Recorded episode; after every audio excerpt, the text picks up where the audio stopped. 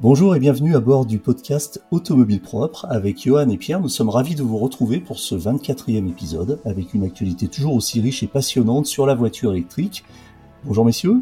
Salut Eric. Salut Eric. Je vous rappelle que ce podcast est disponible sur toutes les plateformes comme iTunes, Spotify, Google Podcast et autres. Si vous l'appréciez, vous pouvez le noter, cela nous ferait très plaisir et cela aiderait le podcast à gagner en visibilité. Alors aujourd'hui directement euh, au sommaire, on va parler euh, de la Chine, la Chine qui commence à être assez connue pour ses voitures électriques. Et puis on va parler aussi du projet gouvernemental sur la location à 100 euros par mois de voitures électriques toujours. Et on parlera aussi du top du classement du marché européen des voitures électriques en avril avec une petite surprise. La rubrique Focus euh, se penchera cette semaine sur les nouvelles normes de pollution européenne qui risquent de faire un peu mal aux hybrides rechargeables. Et puis enfin, on va parler de frein et on va vous expliquer un petit peu euh, en quoi la poussière de frein est aussi un problème en termes d'émissions de, de particules fines et pourquoi la voiture électrique peut aussi être une solution. Cet épisode est sponsorisé par MrEV.com, boutique en ligne d'accessoires de recharge pour véhicules électriques et hybrides rechargeables. Sur MrEV.com, vous trouverez toutes les solutions de recharge adaptées à votre véhicule électrique, notamment des câbles de recharge à la longueur personnalisée ainsi que des bornes de recharge fixes ou mobiles. Si vous avez besoin de conseils, les experts de MrEV.com vous répondent par téléphone du lundi au vendredi de 9h à 17h. Pour en savoir plus, rendez-vous sur mister-ev.com. Alors, il semblerait que la Chine se détourne des constructeurs européens, Johan. Qu'est-ce qui se passe? Alors, ben, en fait, il se passe beaucoup de choses sur le marché auto, et notamment avec les constructeurs, euh, européens en Chine.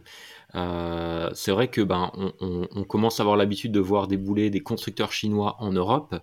Euh, on pense notamment à MG, à Link Co ou même prochainement à Aura, donc qui débarquent sur le continent avec leurs produits. Euh, et qui finalement euh, ben, commence à s'en sortir plutôt pas trop mal. Je pense à MG qui, euh, qui remporte quand même un beau succès. En tout cas, c'est c'est des véhicules qui sont souvent considérés par les, par les acheteurs de véhicules électriques comme une alternative notamment économique. Donc on a l'habitude de, ce mouvement-là. Et puis c'est vrai que par le passé, en fait, les constructeurs européens allaient en Chine pour bah, exporter leurs produits, leurs technologies, etc. Et aujourd'hui, on se rend compte que c'est en train de changer un petit peu. Euh, puisque ben, la Chine devient vraiment euh, le leader en matière de, véhicules électriques. Et finalement les voitures électriques qui sont vendues sur le, en, Chine euh, proviennent essentiellement de constructeurs, de constructeurs chinois. on a un classement qui est, qui est sorti. Et sur les 10 constructeurs de véhicules électriques les plus vendus en Chine, il y en a seulement un qui est étranger et c'est celui qu'on connaît bien, c'est Tesla, euh, qui s'en sort à la troisième, euh, troisième place du classement. Mais sur le reste, en fait, euh, c'est les constructeurs chinois qui font carton plein.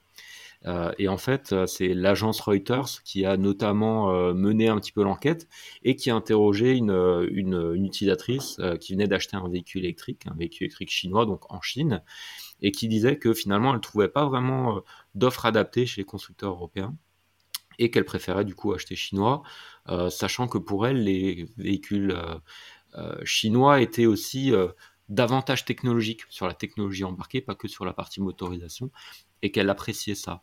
Et finalement, c'est un vrai, pour moi, c'est une vraie claque pour les constructeurs européens qui finalement ont complètement raté le coche de la voiture électrique en Chine et qui aujourd'hui sont bah, finalement sortis du jeu en fait en Chine. Quand on regarde le classement, en fait, Volkswagen, ils sont 15e 15e du classement des constructeurs de, véhicules électriques vendus en Chine.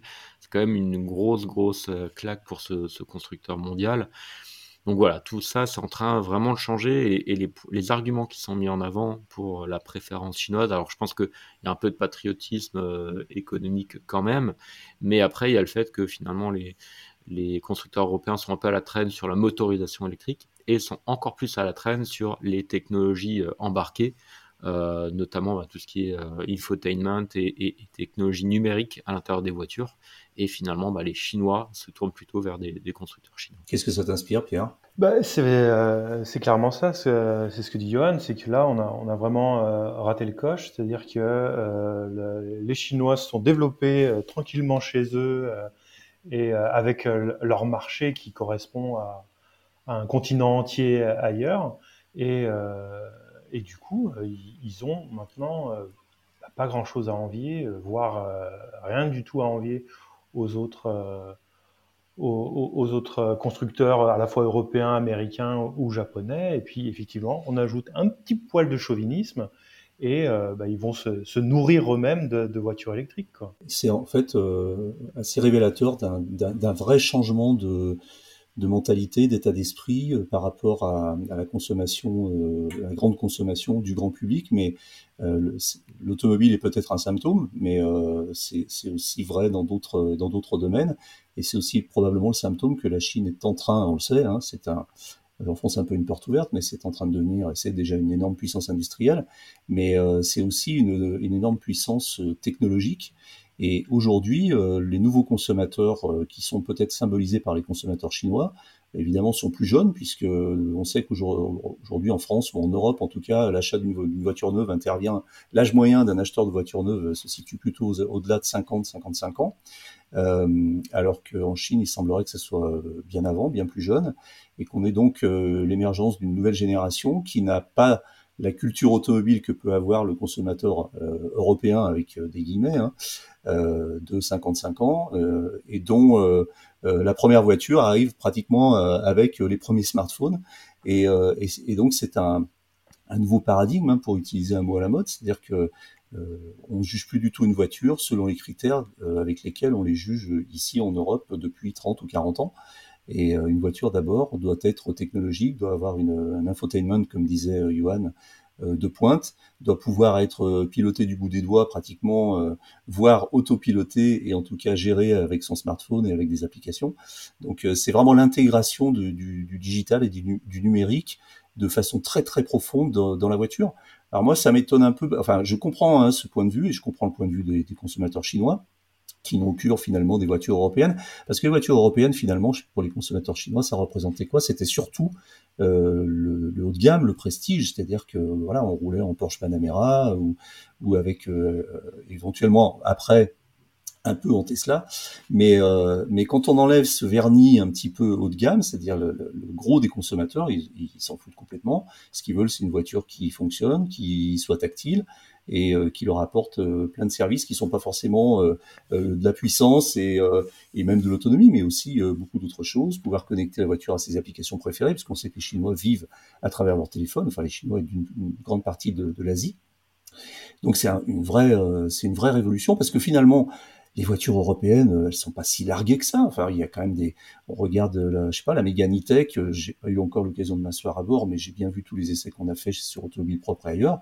On voit que le système d'infotainment sur base d'Android automotive est quand même super bien fait, bien conçu, peut-être mieux conçu que certains modèles chinois que j'ai pu essayer.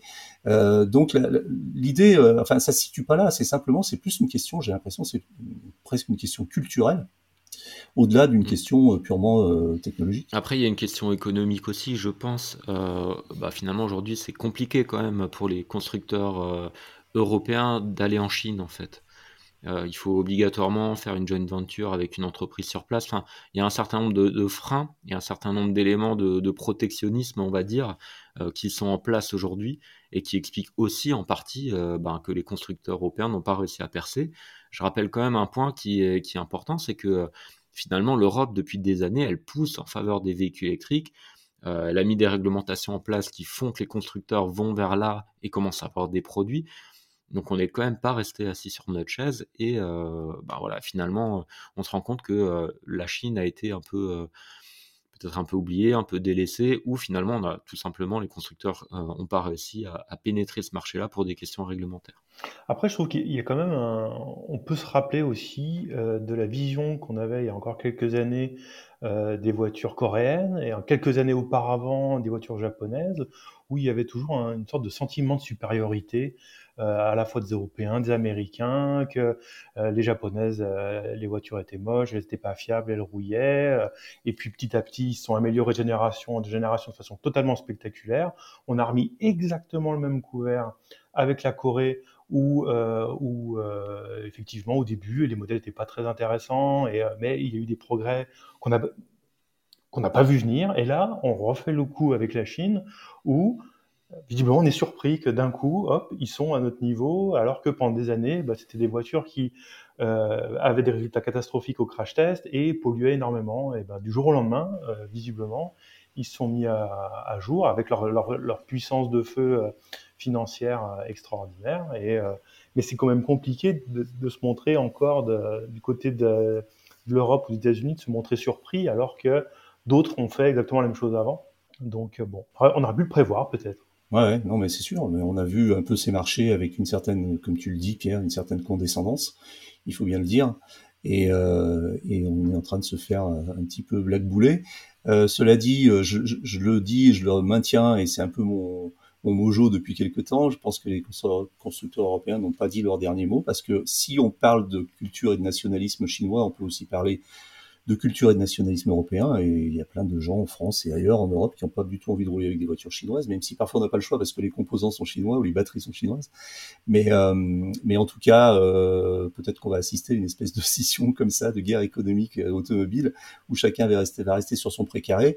Euh, et puis surtout, moi je pense que les constructeurs européens n'ont pas dit leur dernier mot et qu'ils ont aussi, euh, je reprends ton terme Pierre, une puissance de feu assez considérable, et qu'ils ont montré quand même qu'en quelques années, ils avaient réussi à s'adapter. L'adaptation est difficile, elle est compliquée, euh, rien, tout n'est pas parfait, mais on a quand même aussi, euh, quand on va un peu sur les forums de voitures électriques, des, des, des possesseurs de voitures électriques européennes qui sont heureux de leur achat, qui ne qui ne cachent pas les défauts qu'elles peuvent avoir, notamment peut-être sur l'autonomie, sur l'infotainment, mais tout ça est en train de considérablement euh, s'améliorer. Donc euh, moi, je suis assez euh, confiant. Alors effectivement, le sujet, c'est est-ce que les Européens vont continuer à pouvoir vendre des voitures en Chine et notamment des voitures électriques? La réponse, on la connaît pas, mais effectivement, ça risque d'être un peu compliqué, comme on dit. en revanche, il y a quand même les marchés, il reste les marchés européens, les marchés américains. Et, euh, et, certaines voitures électriques européennes vont continuer, je pense, à, à faire leur chemin et peut-être à faire rêver un petit peu euh, les consommateurs. Euh, deuxième sujet, c'est euh, donc euh, la voiture électrique en location à 100 euros par mois. donc c'est une mesure du gouvernement qui avait été annoncée il y a quelque temps. Alors Pierre, ça va concerner qui, pour combien et, et, et pour quand? Parce qu'on ne sait pas grand-chose en fait sur cette histoire. Eh ben oui, tout ça c'est très flou. Euh, on espère que ça va survivre justement aux promesses de campagne. Ça a d'abord été euh, une promesse de la candidate Anne Hidalgo. Et puis euh, Emmanuel Macron s'est aussi greffé dessus. Donc voiture électrique à 100 euros par mois. Euh, c'est à peu près tout ce qu'on sait. Alors évidemment, euh, ça s'ajoute à tout ce qui est bonus à l'achat, prime à la conversion, mais il faut bien dire qu'il reste quand même, vu le prix d'achat euh, minimum d'une voiture électrique, ça reste quand même une marge énorme pour de très nombreuses personnes. Et là, ça permettrait vraiment au plus grand nombre d'accéder à l'électrique. Alors, dans les détails, on se doute évidemment qu'il euh, y aura des conditions d'attribution euh, qui, seront, euh, qui vont être liées aux ressources du foyer.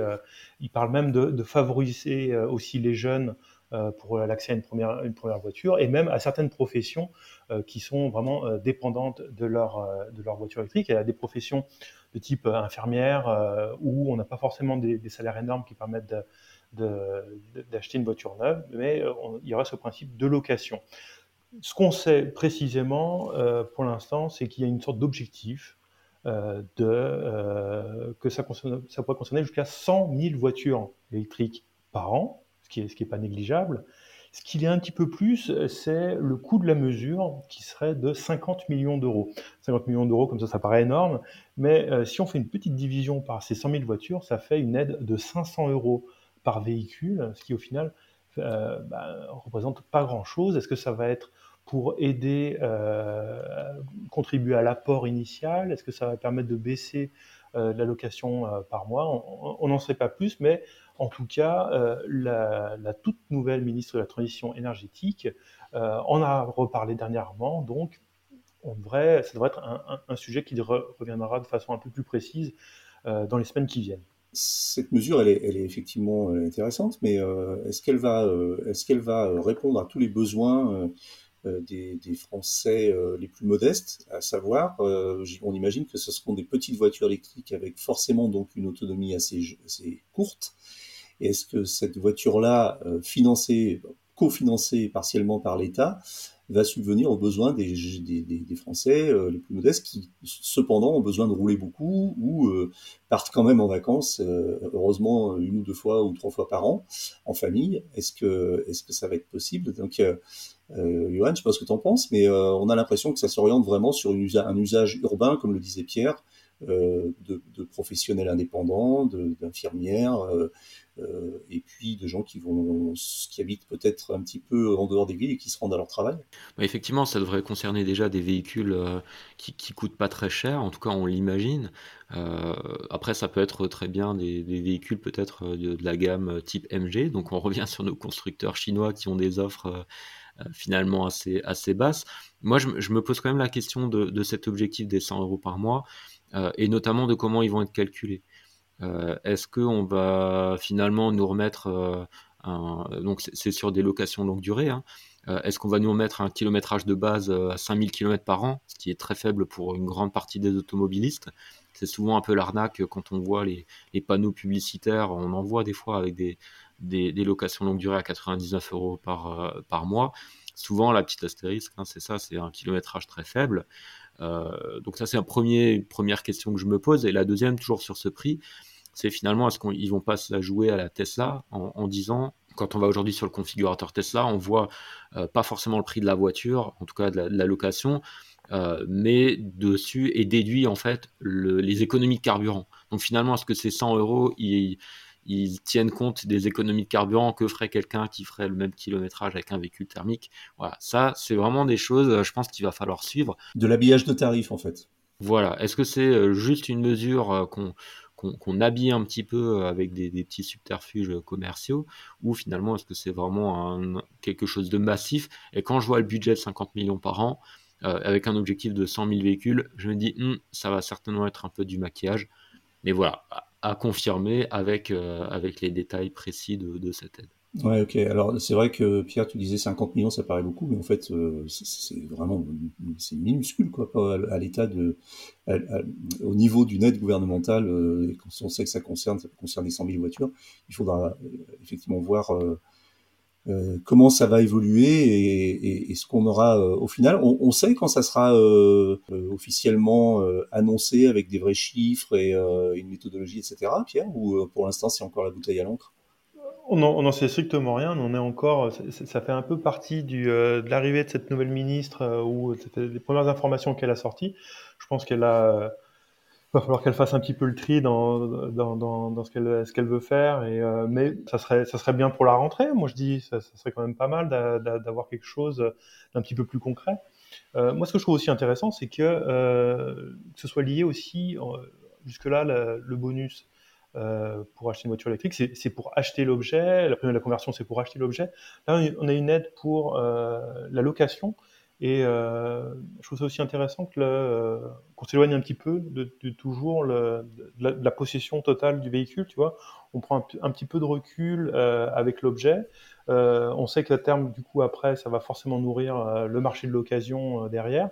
Ça, peut être aussi, c'est une approche différente. Après, effectivement, il faut il faut qu'il y ait une vraie ambition derrière. Et pour l'instant, bon, on n'a pas l'impression qu'elle soit vraiment là. Intéressant euh, ce point de vue, Pierre, sur le fait d'un changement, d'un glissement d'usage, en fait, de la pleine propriété à, l'utilisation, finalement, qui induira peut-être d'autres euh, comportements derrière par rapport à, à son rapport à l'automobile.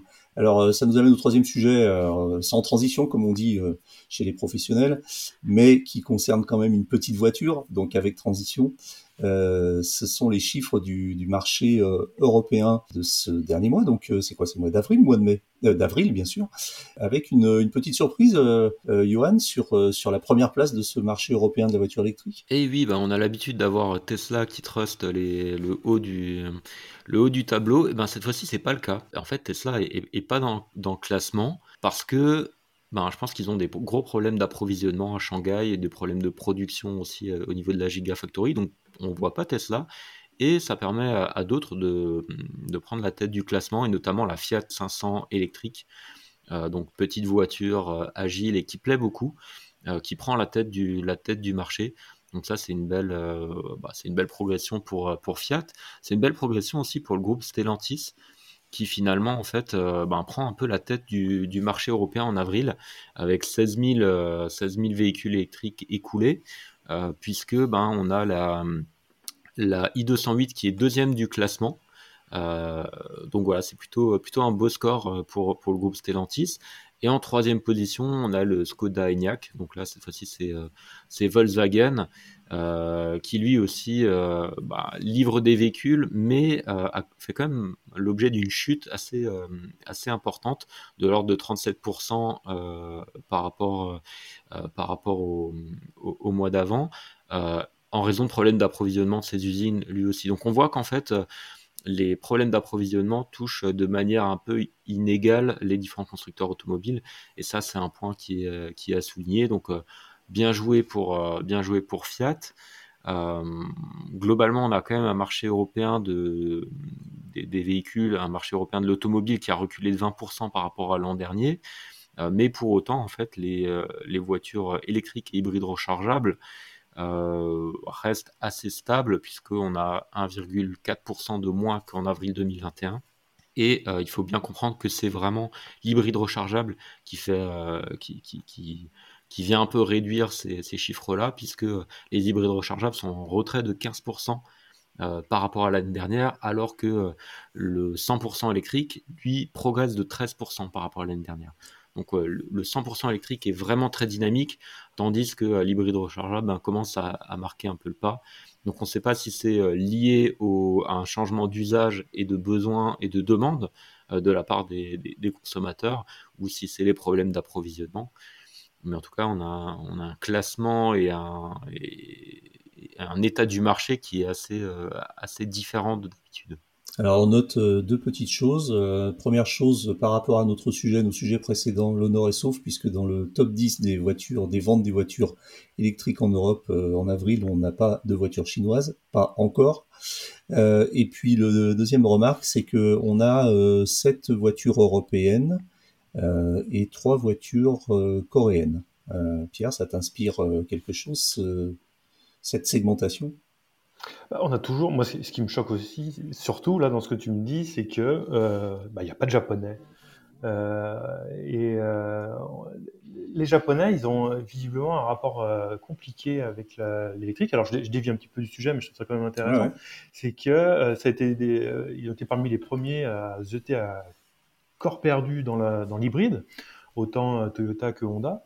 Et, et puis, à mon avis, peut-être pour euh, continuer de, rentabiliser des investissements qu'ils ont mis dans ces technologies, on dirait qu'ils commencent à un peu à rater le virage de l'électrique. Alors ils commencent à s'y mettre, mais ça date de cette année. On, a essayé le, premier euh, électrique 100% euh, électrique de Toyota ou 100% électrique de Lexus cette année. Mazda s'y met mollement. Euh, bon, il y a bien Nissan avec la Leaf, mais on, dirait qu'il n'y a pas une, vraie volonté de, pousser la chose. Et euh, on dirait, alors il y a deux façons de le prendre. Soit euh, on a effectivement l'impression qu'il rate ce virage, soit on, on, peut le mettre aussi sur une certaine approche pragmatique, on va dire typiquement japonaise, qui pour eux euh, aujourd'hui, euh, ce qui fonctionne vraiment euh, pour une majorité des usages, c'est avant tout c'est l'hybride et que la, technologie 100% électrique ne serait pas encore assez mature. C'est notamment l'avis de, de, Mazda, c'est aussi l'avis de encore il y a quelques temps de Toyota. Mais euh, visiblement, euh, il faut espérer qu'ils se réveillent assez rapidement parce qu'ils sont en train de perdre du terrain à ce niveau-là. Donc euh, finalement, quand on reproche aux Européens d'avoir raté le coche, c'est presque pire pour les Japonais.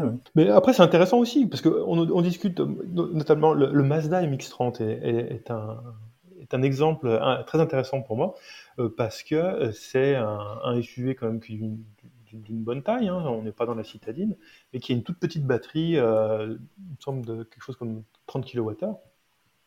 Et euh, donc du coup, tous les reproches qu'on lui fait, c'est euh, bah, n'y a, pas assez d'autonomie. Mais Mazda étant une marque d'ingénieurs, arrive en disant ah oui mais attendez, regardez, on regarde les statistiques, on regarde combien de kilomètres, quel kilométrage moyen que les gens accomplissent, et eh ben, ils ont besoin, ils n'ont pas besoin d'une batterie plus grosse. Si une batterie plus grosse, ça va coûter plus cher, ça va peser plus lourd, ça va être moins performant. Ça, c'est un produit adapté. Mais mmh. du coup, avec cette approche trop pragmatique, il rate peut-être l'aspect psychologique de rassurer le, le, client euh, qui, lui, euh, alors à tort ou à raison, euh, souvent à tort, veut la plus grosse batterie possible, la plus grosse autonomie possible, quitte à n'utiliser que 10%. Et bon, c'est là où ça a ses limites, ce raisonnement. Oui, alors c'est vrai que cette Mazda est, une, est, assez réussie, elle a recueilli pas mal d'éloges de la part des, des, journalistes spécialisés. C'est une jolie voiture, elle est très bien, elle est bien conçue, mais effectivement, elle a une autonomie très juste. Petite anecdote personnelle, j'ai une amie qui en a acheté une récemment et euh, qui se rend régulièrement dans le, dans le Midi, dans de la famille. Et euh, donc, elle a fait son premier voyage euh, récemment avec, avec cette, cette Mazda, dont elle est ravie par ailleurs. Hein. Et voilà, elle a été confrontée à cette fameuse, cette, ce fameux apprentissage de l'électrique avec tout ce que ça peut comporter de désagréable. Et voilà, elle a fait, elle a mis le, pour descendre de Lyon à Bandol, au lieu de mettre 3h30, elle a mis 10 heures. Euh, elle a été obligée de s'arrêter plusieurs fois pour charger sur des pompes qui, sur des bornes qui marchaient pas, du Unity qui démarrait pas, etc., etc. Donc euh, toute la toute la panoplie. Et elle en a déduit que sa voiture était parfaite pour les déplacements urbains et périurbains, et que pour descendre dans le midi, eh bien, elle prendra le train. Voilà. Donc, euh, ce qui est fort dommage parce que elle disposera pas de sa voiture à l'arrivée et elle sera obligée de se servir de son scooter. Mais, euh, mais voilà, c'est un petit peu ça. C'est euh, la limite. On a effectivement une approche pragmatique qui peut s'entendre dans, dans la plupart des cas d'usage, mais qui va quand même coincer dans certains cas. Et ce qu'on a envie d'avoir, c'est une voiture qui puisse tout faire. En fait, c'est ça, la question.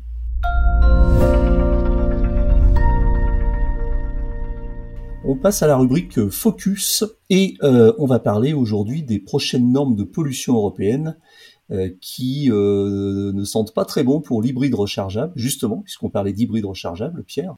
Alors, les hybrides rechargeables, c'est un gros problème depuis très longtemps au niveau des normes, depuis le début même. On a essayé de leur appliquer pour déterminer leur, grammage en CO2, on a essayé de leur appliquer la même méthode que euh, pour le, 100% thermique ou pour l'hybride simple. Et euh, il s'avère que ça, ne fonctionne absolument pas. Il suffit de regarder les, chiffres euh, qu'on obtient. On obtient des, choses comme du, 30 grammes de CO2, du 1 litre, 1 litre 4, aller grand maximum 2 litres au 100 km. Parfois pour des monstres de 400-500 chevaux, clairement, depuis le début, on n'a pas des normes qui correspondent, qui permettent vraiment de déterminer précisément euh, la, véritable, euh, les véritables émissions de CO2 de ces voitures. Euh, ça, c'est le premier problème. Ça a été de vouloir appliquer voilà, ce qu'on savait, utilisait déjà pour le, thermique et l'hybride. Simple. Deuxième problème, et ça c'est quelque chose d'unique parmi tous les types de motorisation, c'est que euh, l'hybride rechargeable dépend de la bonne volonté euh, de son conducteur, c'est-à-dire qu'il euh, peut choisir, euh, après avoir acheté son hybride rechargeable, après avoir profité il y a quelques années possiblement d'un bonus ou d'une prime à la conversion, et eh bien de se dire, ben, moi je, ça j'ai pas envie de brancher bah, j'ai pas payé de malus, ça me suffit. c'est trop pénible de brancher mon niveau de rechargeable, je veux rouler qu'au thermique et aujourd'hui strictement rien n'en l'empêche et il aura profité d'aide, euh, de toutes les aides à une certaine époque. Et, euh, et ça c'est un vrai problème parce que euh, on n'utilise pas le, de rechargeable comme il a été conçu et qui peut avoir de grandes vertus si on utilise sur ce schéma qu'on a voulu nous imposer, c'est-à-dire électrique la semaine pour aller au travail et le week-end exceptionnellement on démarre le moteur thermique pour faire partir en week-end, partir en vacances. Euh, mais visiblement euh, relativement peu de personnes s'y conforment, euh, conforment, et en plus avec justement cette, volonté de pousser l'électrification par l'hybride rechargeable, on est arrivé à des des flottes qui sont passées du diesel euh, depuis des décennies à l'hybride rechargeable, avec des gens, euh, des pros euh, qui étaient très contents de leur diesel parce qu'ils avaient, c'était très agréable pour eux et puis ils n'y voyaient pas de problème. Puis du jour au lendemain, on leur impose un hybride rechargeable et qu'ils n'ont pas et ils ont pas envie de, de s'ennuyer avec la recharge. Et il y a des exemples. moi, j'ai un exemple en tête d'un d'un responsable de flotte qui à qui on retournait la, voiture l'hybride rechargeable faisait son cycle chez, chez son client et revenait avec le câble de, pour recharger encore dans son blister plastique absolument pas ouvert. Et donc il fallait un moment on, y vient, il fallait une réaction euh, de, euh, des normes, il fallait durcir un petit peu, à cause de ces excès, j'imagine, il fallait un peu durcir, le, serrer la vis. Et euh, la vis va être serrée et, pas qu'un peu, donc ce sera pour les, prochaines, les prochaines normes. Il, va avoir plusieurs, plusieurs vagues de nouvelles normes qui vont arriver. Là, ça sera l'Euro 6E et ça va passer par eh bien, une, méthode de calcul différente qui va passer par euh, où on va prendre un peu plus en compte les conduites euh, avec euh, la batterie à son minimum.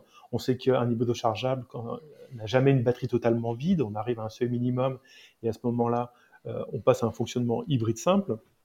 Mais on continue de, enfin, de, trimballer une batterie très lourde qui, du coup, qui a, une influence quand même sur la consommation. Et euh, en modifiant ce calcul euh, assez profondément, euh, on, arrive, on arriverait à des résultats où un véhicule aujourd'hui qui émet par exemple 50 grammes par kilomètre de CO2, eh bien, en 2027, on, émettrait 125 grammes par kilomètre, donc multiplié par deux fois et demi. Donc à ce moment-là, ça, serait, ça, serait, la fin de, euh, de l'hybride rechargeable parce euh, on, a des moteurs thermiques euh, qui, qui, en sont très proches de ces 125 grammes par kilomètre sans aide de l'électrique. En 2027, peut-être ça sera encore plus évolué. Et, et au final, ça, ça, serait la mort, on, peut le dire, de l'hybride rechargeable, surtout avec le progrès parallèle de l'électrique.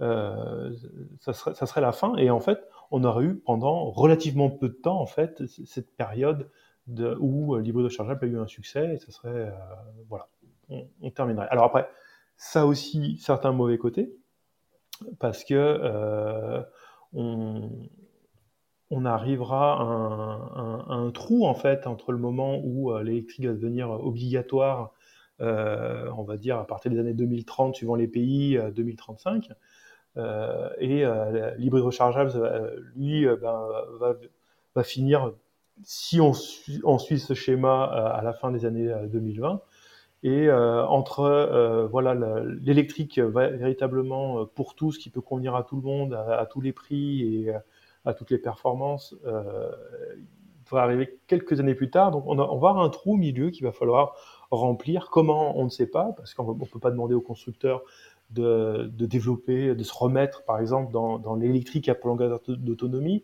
Ça, il y a eu quelques exceptions, euh, mais euh, ça n'a jamais vraiment pris. Euh, donc, ça, va être, il va y avoir un, petit moment de flou là, à la fin des années 2020 où on va voir qu'est-ce qui va se vendre et surtout qu'est-ce qui va pas se vendre. Bah, moi, ce que je me dis, c'est que, encore une fois, hein, les constructeurs auto, là, ils doivent être en panique pour adapter le plan produit à toutes ces, toutes ces évolutions de réglementation, c'est chaud. Et puis, ben, on voit aussi qu'il y a des problèmes de, d'approvisionnement, des, problématiques de capacité de monter en charge des usines de production de batteries, etc. Donc, euh, donc ouais, ça va être compliqué. Et puis, euh, euh, ben, je crois que dans l'article sur Automobile Propre, ce qui était dit aussi, c'était que finalement, pour maintenir un niveau de CO2, on va dire, équivalent à ce qu'on a aujourd'hui, sur un hybride rechargeable, il va falloir en fait avoir des moteurs thermiques de plus faible puissance et des batteries euh, de, capacité supérieure euh, dans, les, dans les hybrides rechargeables. Donc ce sera peut-être ça la voie à prendre, mais ça durera pas très longtemps. Donc euh, ouais, les constructeurs auto, là, entre ça, entre la Chine, il faut que... En tout cas, les constructeurs français et européens, bah, enfin, ça doit être bien la panique et ça doit être un sacré, un sacré challenge pour eux. C'est vrai que les bureaux d'études et, comme tu dis, les plans produits et puis et puis effectivement, les directions marketing doivent se poser beaucoup de questions et depuis quelques années doivent passer plus de temps à éplucher les réglementations présentes et à venir qu'à travailler sur euh, sur leurs produits parce que ça doit être une prise de tête terrible. J'aimerais pas, vraiment pas être à leur place. Ça va nous amener au dernier sujet qui parle aussi de normes, euh, et euh, donc c'est la norme Euro 7 qui va inclure les émissions polluantes des poussières de frein. Pierre, tu vas nous en dire un petit peu plus parce que euh, tout le monde ne sait peut-être pas que quand on freine avec une voiture, on émet aussi des, des particules fines. Exactement. Alors les normes Euro jusqu'à maintenant, c'était, ça se concentrait sur tout ce qui sort du pot d'échappement, et c'est la grosse révolution. Du coup, ça ne concernait que les voitures thermiques ou partiellement thermiques, absolument pas les électriques. Et là, justement, avec la grosse nouveauté avec ces, normes Euro 7, ça va être qu'on va commencer à regarder d'un peu plus près euh, ces euh, microparticules, ces nanoparticules, vraiment là on est dans très très fin, qui est eh ben, émis au, au, freinage des voitures. Alors Là, il n'y a pas de discrimination, hein, euh, tout le monde freine. Euh, donc, euh, ça pourrait inclure aussi la voiture électrique, ça pourrait même la concerner un petit peu plus parce que on sait que par rapport à une voiture thermique, eh bien, la, voiture électrique euh, est, quand même plus lourde à performance équivalente. Euh, c'est ce qu'on nous dit aussi. Mais euh, quand on a un petit peu conduit une voiture électrique, je pense que vous serez d'accord avec moi, on se rend compte que on freine beaucoup moins que dans une thermique parce qu'on utilise la récupération d'énergie à la décélération qui freine eh bien, sans, sans que les plaquettes touchent les disques. Donc là, il n'y a, a, pas d'émission de quoi que ce soit, peu importe la masse. Pourquoi? Parce que, euh, un, euh, ça permet de récupérer de l'énergie et donc ça augmente l'autonomie. Et puis deux, c'est très agréable, ça donne une, conduite, alors c'est, c'est plus personnel, c'est peut-être pas d'accord, mais je trouve que ça donne une conduite plus fluide, euh, plus, sans, plus douce, plus agréable. Et je trouve que c'est vraiment lié à justement la conduite de, de la voiture. Quand c'est quand c'est bien géré, parce que au départ, les, les, personnes qui, à qui vous donnez le volant de votre voiture électrique avec un, un, fort euh, système de freinage régénératif et qui n'ont pas l'habitude, c'est un cauchemar pour les passagers au, départ, au départ hein. euh, puisque à chaque levée de pied, c'est la voiture pile et, euh, ça devient euh, ça devient compliqué. il faut savoir aussi que cette norme recette, eh bien, va être évidemment poussée par l'Union européenne, mais aussi il y a tout un tas d'organisations qui sont euh, en faveur de l'environnement, qui, euh, et qui deviennent euh, véritablement un lobby. Alors un, lobby plutôt positif selon certains, moins, moins, moins pour d'autres, mais qui précise quand même que ces émissions au niveau du freinage sont très très loin d'être négligeables et font partie de, de cette pollution atmosphérique au même titre que ce qui sort du pot d'échappement, et qu'au final, eh bien, ça tuerait 9 millions de personnes chaque année, euh, quand même. Ce qui est énorme comme, euh, comme chiffre. Euh, et, et, d'ailleurs, par rapport à ça, on, parle du lobby et puis des, des, des, associations environnementales qui, qui saluent cette, cette initiative. A priori, les constructeurs allemands le sont un petit peu moins. Ils disent attention, il faut bien clarifier les règles il faut bien s'assurer aussi que euh, technologiquement on puisse suivre et, euh, et, être euh, et s'adapter en fait à ces, à ces normes durcies pour aussi que économiquement ce soit soutenable pour les constructeurs auto. Donc c'est toujours un petit peu la même, le même discours. Hein, la, Commission européenne qui veut avancer en faveur de, de l'environnement, faire des progrès environnementaux, et les constructeurs qui disent attendez, nous on va devoir s'adapter, on va devoir gérer tout ce que vous nous imposez et il faut qu'on s'assure que ce soit cohérent et que ce soit faisable. Il y aurait un petit système, on sait déjà faire visiblement euh, récupérer ces particules.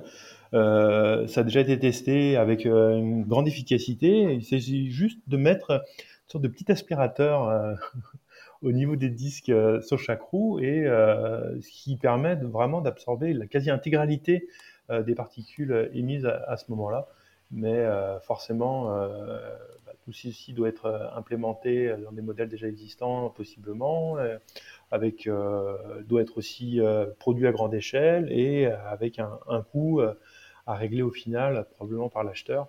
Donc c'est toujours le même équilibre, c'est-à-dire qu'on essaie de...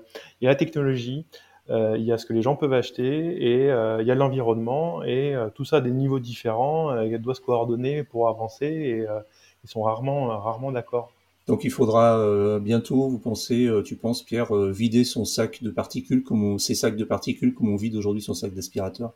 Ben, écoute, probablement parce qu'elles elles vont bien quelque part. alors, ça va être peut-être une, autre filière, peut-être qu'on arrivera à faire quelque chose avec ces particules, produire d'autres choses. Ça, serait pas mal. Ça pourrait peut-être même devenir un, un carburant, on ne sait pas, on peut tout imaginer. Il y a une remarque, euh, enfin quelque chose qu'on remarque, euh, que j'ai remarqué depuis les voitures électriques et depuis que moi-même je roule en voiture électrique, c'est que amusez-vous à regarder notamment les jantes, euh, les jantes bâton, parce que ça se voit plus sur ce type de jantes. C'est pour ça que je, je, le mentionne sur les jantes bâton, les grosses jantes bâton des voitures électriques, des Tesla ou d'autres voitures et vous verrez que les jantes sont toujours impeccables, alors que sur des voitures thermiques, vous voyez que les, jantes, les belles jantes chromées ou les jantes euh, couleur alu euh, deviennent très rapidement euh, noires et d'un noir un petit peu rouille. Et, et c'est vraiment la différence entre une voiture électrique avec laquelle on utilise très peu les freins et une voiture thermique qui, euh, qui envoie des particules d'abord sur les jantes avant de les envoyer dans l'espace et dans l'atmosphère. Après, moi, je me pose une question. Euh, alors, on n'a pas la réponse aujourd'hui, probablement. Donc, peut-être on pourra peut-être dénicher, dénicher une étude sur le sujet. Euh, parfois, je me demande si les, les gens qui réfléchissent à ces normes ne, ne, ne vont pas un peu loin. Et, et j'aimerais connaître le véritable impact sur la santé publique des particules, des microparticules de, ou des nanoparticules de, de, de, de, freinage par rapport au reste des microparticules qui sont émises dans l'atmosphère. C'est tout. C'est juste une question. Hein, je ne mets pas en doute, mais j'aimerais vraiment connaître cet impact et, et, après poser la question est-ce que, alors j'imagine que, que ceux qui font ça l'ont fait avant moi, mais poser la question se dire est-ce que ça vaut euh, le coup de faire encore une norme supplémentaire pour quelque chose qui représente peut-être une partie vraiment infinitésimale de, de la pollution atmosphérique? Je ne sais pas, je n'ai pas la réponse, peut-être qu'on l'aura euh, un jour. C'est terminé pour aujourd'hui, mais l'actualité de la voiture électrique ne s'arrête jamais. Retrouvez-la hors par heure sur automobilepropre.com. Pensez bien à vous abonner via votre plateforme préférée afin de ne rater aucun épisode. Et n'oubliez pas de noter le podcast sur toutes les plateformes. C'est le meilleur moyen de nous, de nous soutenir et de nous faire connaître. N'hésitez pas également à nous faire vos retours sur ce podcast, vos remarques, vos suggestions à l'adresse podcast.automobilepropre.com. Et puis, quant à nous, nous vous disons à la semaine prochaine. À bientôt, salut.